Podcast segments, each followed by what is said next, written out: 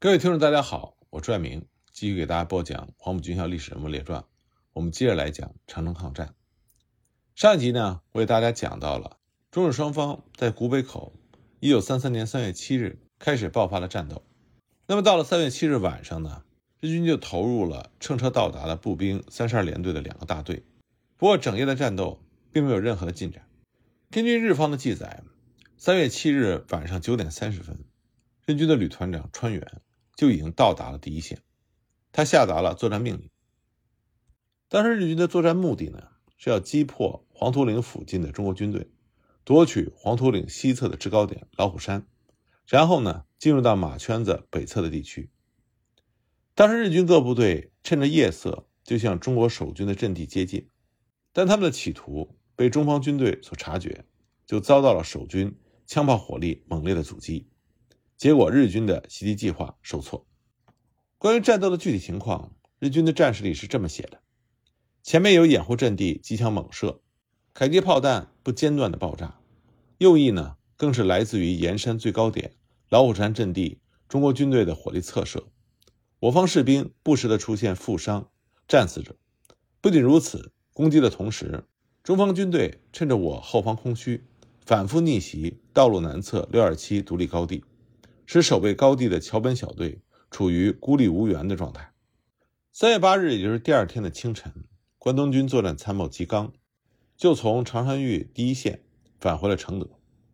向师团部报告：王以哲军两千人，三月四日从关内到达长山峪黄土岭，阻击日军前进，再到古北口的道路之间设置了多重防线，并且和滦平镇的汤玉麟部的三千多人保持着密切联系。希望师团部呢能够增加作战兵力，来突破中国军队的阻击，打开局面。所以三月八日上午十点，日军师团长西一就下达了第八师团作战命令二百零六号，抽调担任承德警备任务的步兵十七联队的两个中队，立刻乘坐汽车紧急增援。那么在第一线战斗受阻之后，日军的旅团长川原在三月八日午后下令各部队停止攻击。等待后援的步兵以及师团炮兵第二大队，再加上两个乘马讨伐队的到来，川原这个时候认为日军的炮兵火力不足，这是从三月七日到八日日军攻击受阻的主要原因之一。但日军这边呢停止进攻，进入对峙，中国守军这边却是出击不断。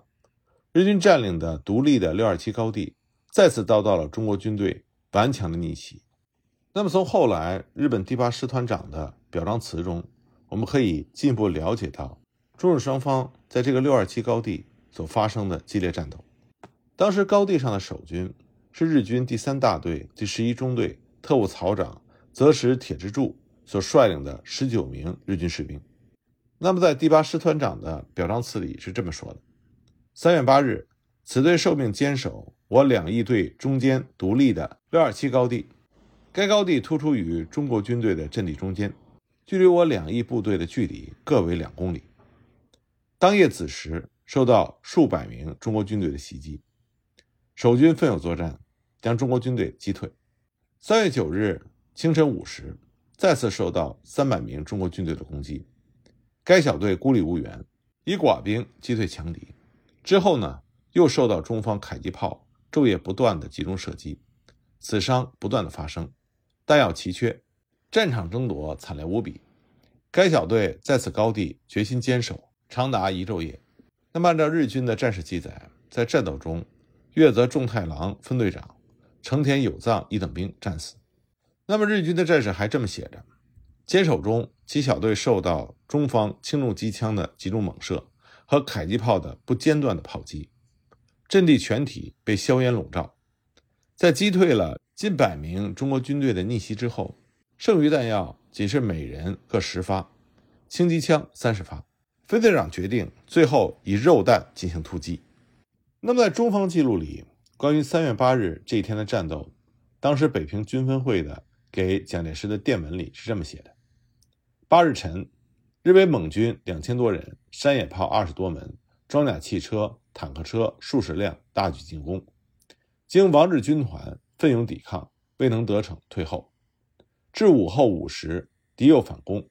是时王铁汉团庞营由黄木局绕敌侧背袭击，敌使纷纷溃退，但敌稍有整顿，力图反攻。总计本日伤亡官兵两百多人，敌伤亡两倍于我。但就像我们之前所提到的，在中方的战史记录里，长川峪的战斗是在三月六日打响的，比日方的记录整整提前了两天。但是呢，中方关于三月六日的战斗记录和日方关于三月八日的战斗记录是基本吻合的，其中包括击毁日军的装甲车两辆，这在双方的战史资料里都有所提及。只不过呢，中方这边说的是三月六号，那么日方这边说的是三月八号。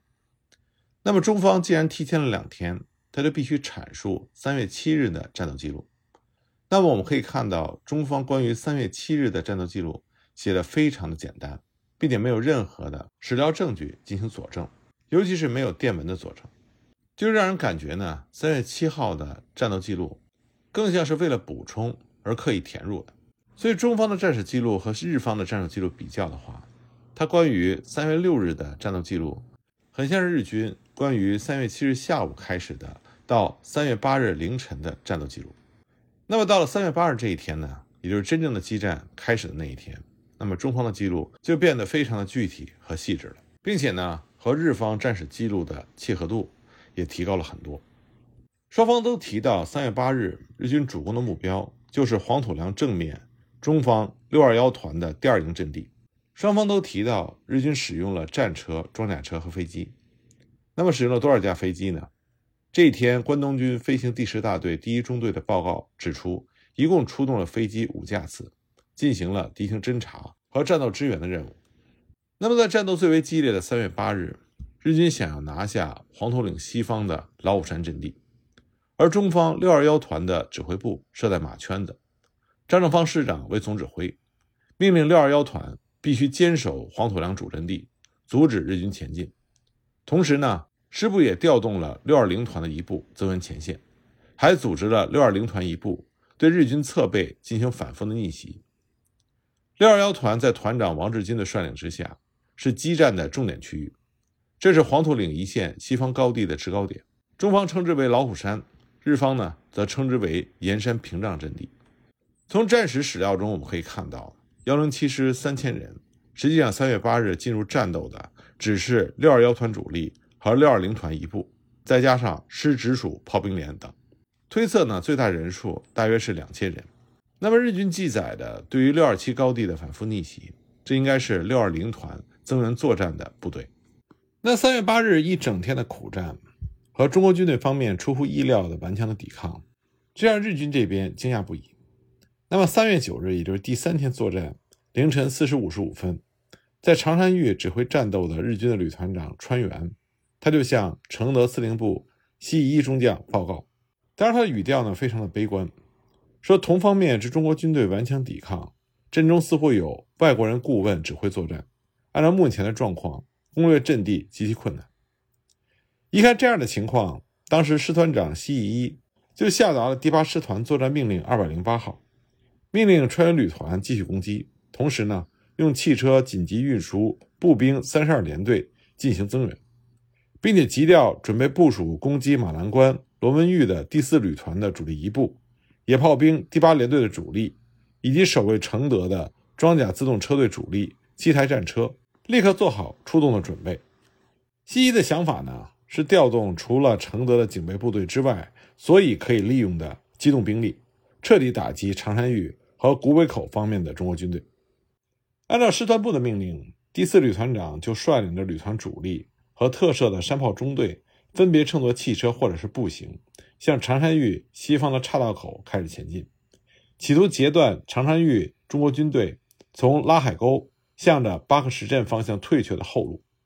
日军野炮兵第八联队的主力和工兵第八大队也在三月十日早上出发向长山峪前进。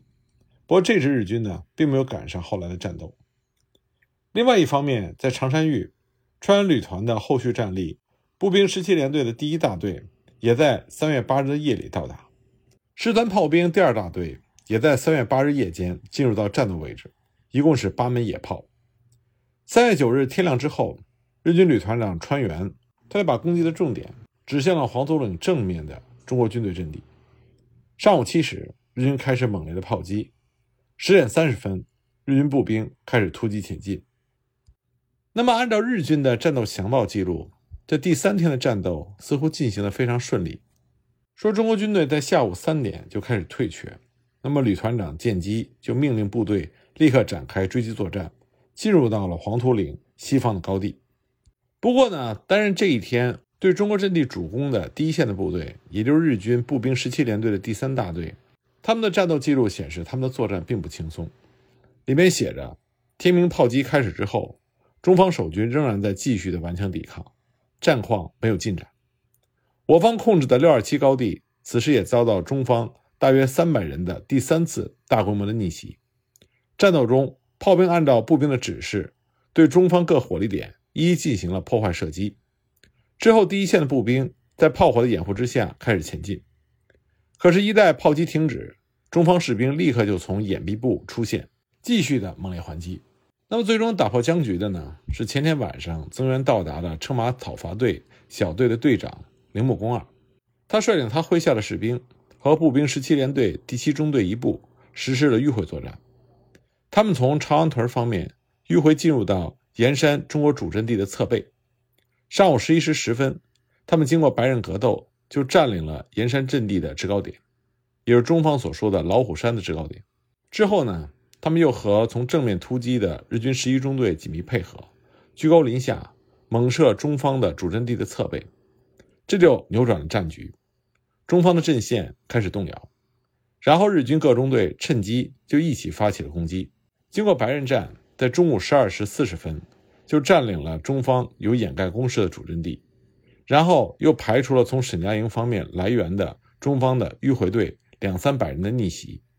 下午五点四十分，占领了马圈的南侧的老爷庙。至此呢，持续两个整天的长山峪附近的战斗才结束。日军进入到对古北口追击作战的阶段。关于对盐山高地攻击的细节，日军同一大队的第十一中队有了详细的记载。他们写道：九日天明之后，在友军炮兵的破坏射击和飞机空中轰炸的支援之下，中方的阵地被摧毁多处，但仍不见退却，仍然在继续的顽强抵抗。不仅如此，上午十一时，中方军队居然主动发起逆袭。我方在咫尺距离之内奋起抵抗，将其击退。十一时三十分，中队和此时前进到中方阵地左侧沿山制高点的迂回队互相配合接应，开始突击，突入到中方设有掩盖防御的机枪主阵地。经过奋战，将其逐次包围歼灭。至此，中方左翼方面的据点完全瓦解。无奈之下，中方开始退却。日方的战史资料呢，还记载写道：遭到迂回队奇袭之后。中方一时撤出了盐山阵地，日方中队就借此机会巩固了三个据点，决心死守。神赖军曹受命坚守最右端的据点。中方为了夺回被日方迂回队占领的阵地，逐渐集结兵力，增加到数百人，然后吹号开始猛烈的逆袭。日方中队阵地立刻被包围，到处都展开了激烈的手榴弹战。到了下午四时三十分，中方的火力。才渐渐沉默下去。日落时分，中方开始退却，川原旅团开始追击。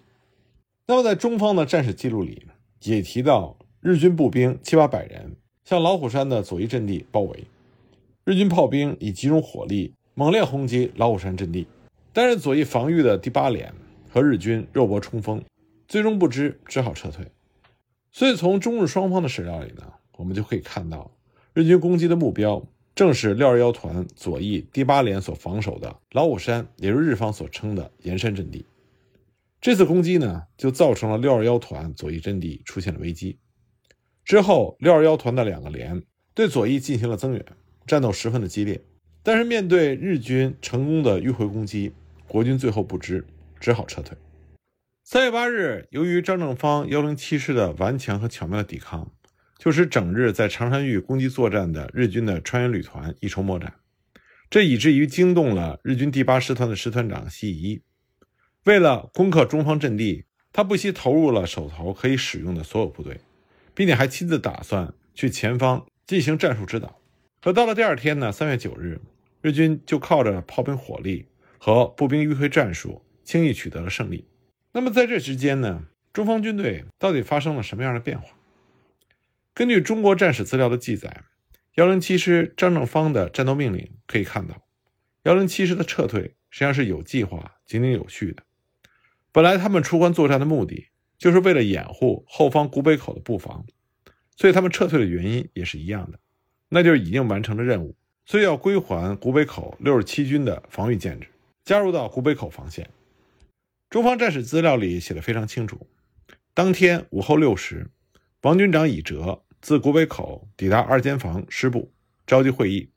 以官兵伤亡过重，中央援军已到达古北口目的地，现已达到掩护集中任务，决心向古北口转进。